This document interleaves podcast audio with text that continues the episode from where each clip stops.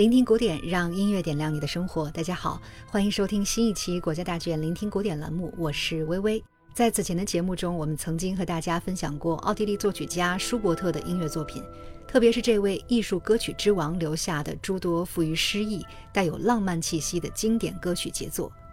如果说六百余首艺术歌曲已经足以让舒伯特留名音乐史的话，那么他在器乐领域的诸多精彩创作，就更能让他跻身于最伟大作曲家的行列了。所以今天的节目呢，我们就来为大家解读舒伯特编制最大的器乐作品 C 大调第九交响曲，标题为《伟大》。在进入这部作品之前呢，我们要先为大家介绍两个知识点。第一，就是这部交响曲为什么叫伟大呢？是舒伯特自信的就认为这部作品达到了绝对卓越的水准，所以写下了这样的标题吗？当然，答案是否定的。这个标题不是舒伯特自己起的，而是因为后人在整理出版他的交响曲时，发现他的第六号交响曲同样也是一部 C 大调的作品，这部第九号也叫 C 大调交响曲，所以这样会产生歧义和混淆。所以呢，出版社就在作品的调性之后加上了一个形容词“巨大的”，意思就是这部作品是舒伯特的大 C 大调交响曲。但是在随后的传播过程中，这个形容词就变成了对整部作品的形容，因为它的气势和体量实在称得上“伟大”二字，所以也被后人称为“伟大交响曲”了。第二个知识点呢，就是很多朋友所疑惑的，舒伯特有一部更出名的第八交响曲，名为《未完成交响曲》，作品仅仅只有两个乐章，是当时标准交响曲形式的一半儿。既然第八交响曲都是未完成的状态，为何还会有第九交响曲呢？这就需要大家了解了。第八交响曲呢，创作于一八二二年，而舒伯特去世于一八二八年，比贝多芬晚一年。也就是说，未完成交响曲并不意味着作曲家在写作过程中就走到了生命的尽头，而是因为种种原因，作曲家不认为有必要或者有方法可以继续去完成它了，于是才留下了一部在形式上似乎不完整的作品。在舒伯特的艺术生涯中，未完成的作品其实很多，因为他并没有固定的供职机构和违约方，所以大部分创作是全凭自发完成的。因此，即使是没有完成，也不会被追责。所以在一八二六年，舒伯特就完成了这部四乐章的第九交响曲。值得注意的是，此时距离贝多芬不朽的第九交响曲首演也仅仅只过了不到两年的时间。为什么说这部作品气贯长虹呢？我们就先来听听第九交响曲第一乐章开篇的引子吧。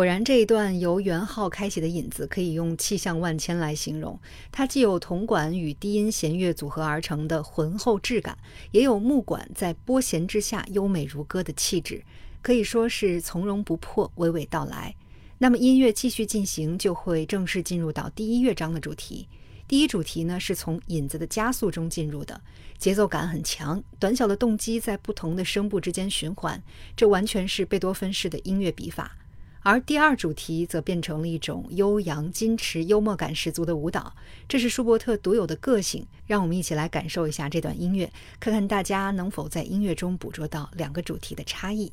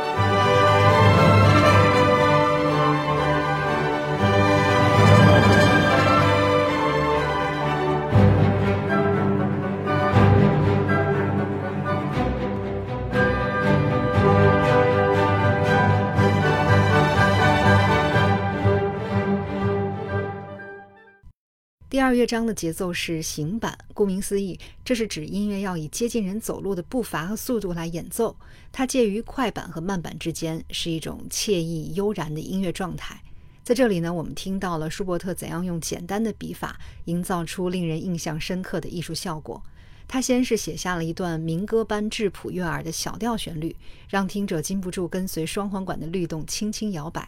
随后，音乐进入到了一段由弦乐主导的非常迷人的弦乐歌唱。这段旋律会让人想到贝多芬第九交响曲舒展梦幻的第三乐章，也会想到后世的勃拉姆斯在交响曲中写下的诸多妙笔。我想，这就是舒伯特的伟大之处吧。他把自己在声乐领域积累的艺术经验投射到了器乐之中，真正让交响乐团也歌唱起来。我们一起来听听看。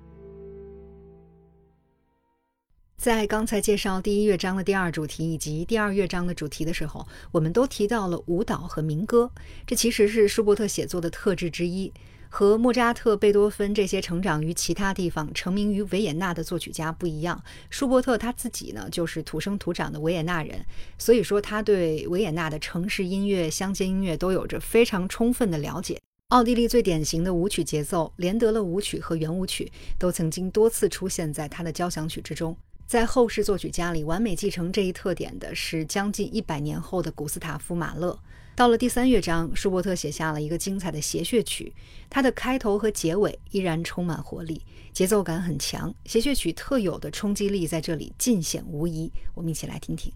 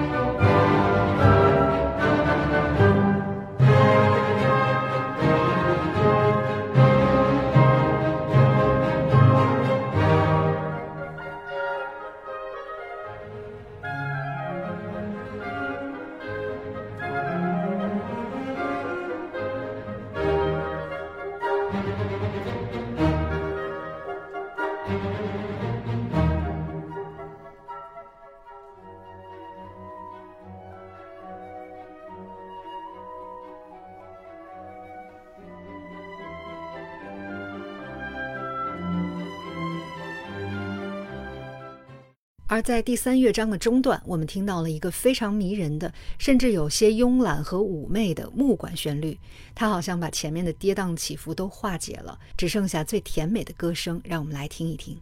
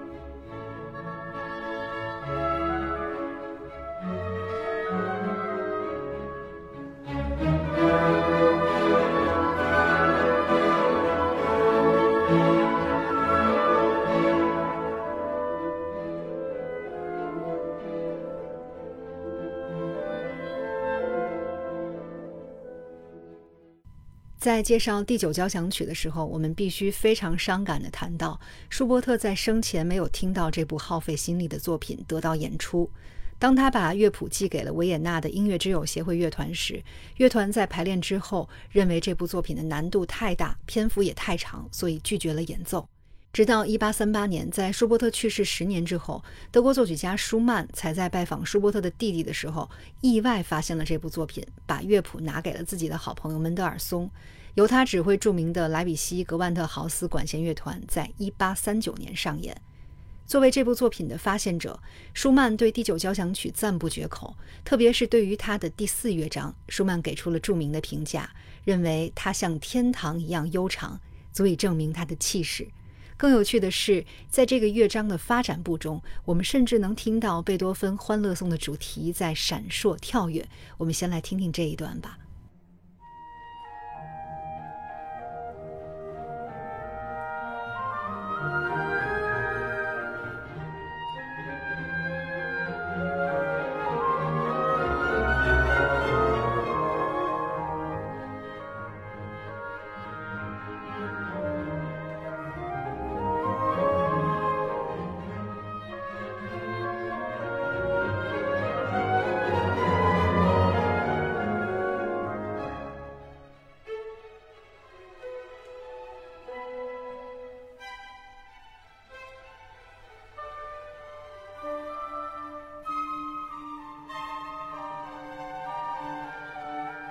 作为生活在维也纳的作曲家，1824年贝多芬第九交响曲首演的盛景，舒伯特一定不会错过。他太知道这部划时代作品的意义了，同时他也将贝九的元素转化吸收到了自己的音乐之中。让我们来听听整部作品的结尾吧，那是无法用任何语言来形容的壮美，是令人激动的胜利凯旋。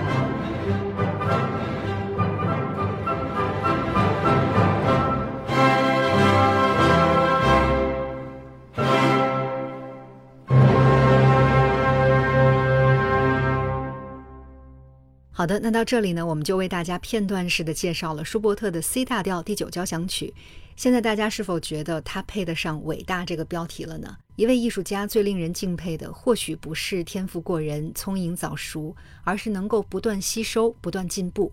二十九岁的舒伯特在这部交响曲里完成了巨大的飞跃，他不再是那个只能在贝多芬不碰触的领域辛勤耕耘的作曲家。而是成为了古典主义交响曲最高典范的确立者之一，和海顿、莫扎特、贝多芬三位大师并肩站立，独树一帜。